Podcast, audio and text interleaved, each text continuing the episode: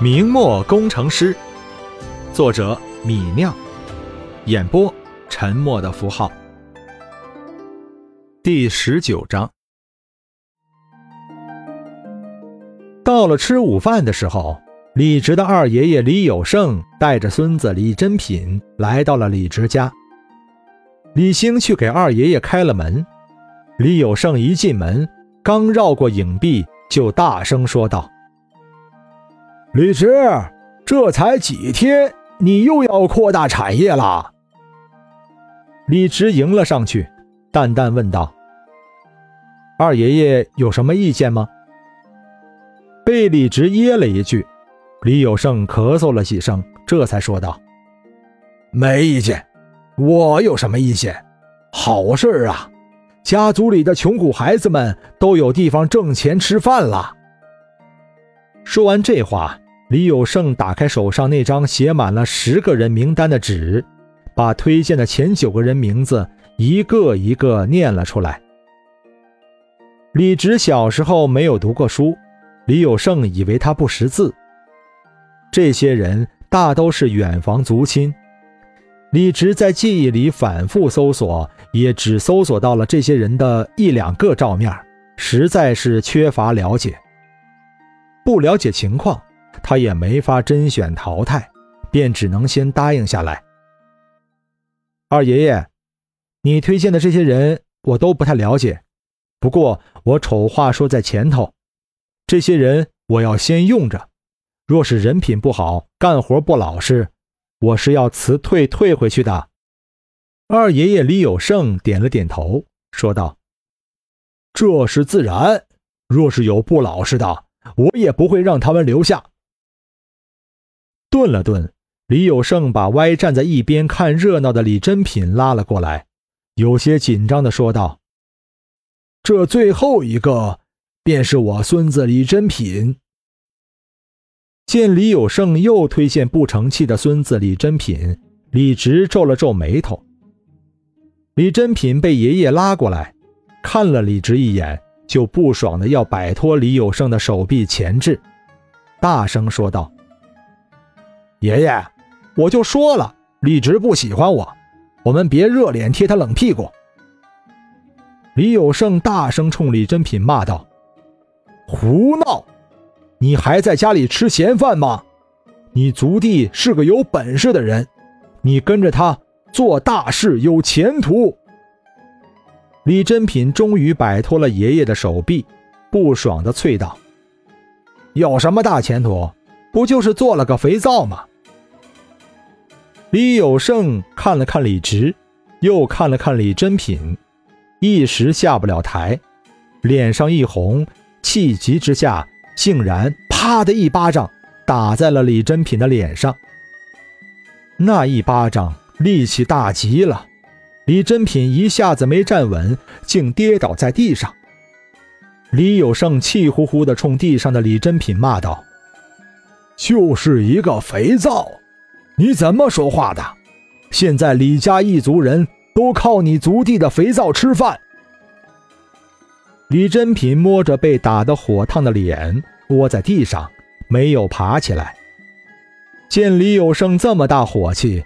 李直倒是不好拒绝李珍品了。这种情况下再拒绝，实在是有点说不过去。李直暗道：“这不会是爷孙俩演的苦肉计吧？”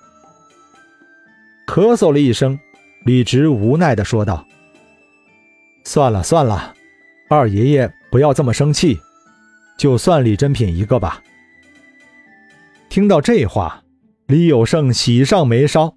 脸上一下子都变形了，笑着说道：“李直，李直，二爷爷，我要谢谢你。”李有胜拉了一把地上的李珍品，说道：“还不起来谢谢李直，别人要你了。”李珍品捂着脸缩在地上，不肯起来。李直笑了笑，说道。二爷爷忙了一天了吧？和珍品一起来吃顿午饭吧。李有胜听到这话，便伸手去拉李珍品。李珍品这才从地上爬了起来，捂着被打的脸庞，和爷爷李有胜一起走进堂屋吃饭。李直这边招兵买马，扩大生产；另一边，肥皂的需求越来越火爆。陶器坊陈家的丫鬟环儿买了肥皂试用以后，效果很好，她便给小姐买了两块。小姐用得欢喜。见人就说肥皂好，很快这肥皂的好处就在陈家传开了。老爷和夫人要用，大少爷和二少爷也要用。夫人甚至说要买四块拿去送人。这些人都巴巴地看着买来肥皂的环儿，纷纷出银子让环儿帮他们买来。环儿倒是自己给自己整出一场奔波。那肥皂供不应求，只有起个早才能买到。这天早上，环儿天不亮就起来了，早饭也没吃，就往东城横大街赶去。等环儿找到那肥皂铺子，却看到店面还没开，前面已经排队排了十几个人。早上清早来排队的。不少都是老顾客了，知道这家店铺的规矩，自发的排起了队。环儿无奈，只有排在最后面，在冷风里哈着气，耐心等待店铺开门。等待的时候，又有十几个人从各处赶来，排在环儿的后面。到了正某时，那店铺的门板才慢悠悠的打开，开始做生意。原先做店里卖货的两个少年人不见了，换了一个中年人和另一个面生的少年。那中年人见这么多人排队，大声说道：“各位早上好啊，店家早啊，快开始卖吧！我都等了一刻钟了，再等下去要被冷风吹病了。等得我火都起来了，你这店铺开门也太晚了。”李直的二叔乐了乐，笑道：“这不是才正卯时吗？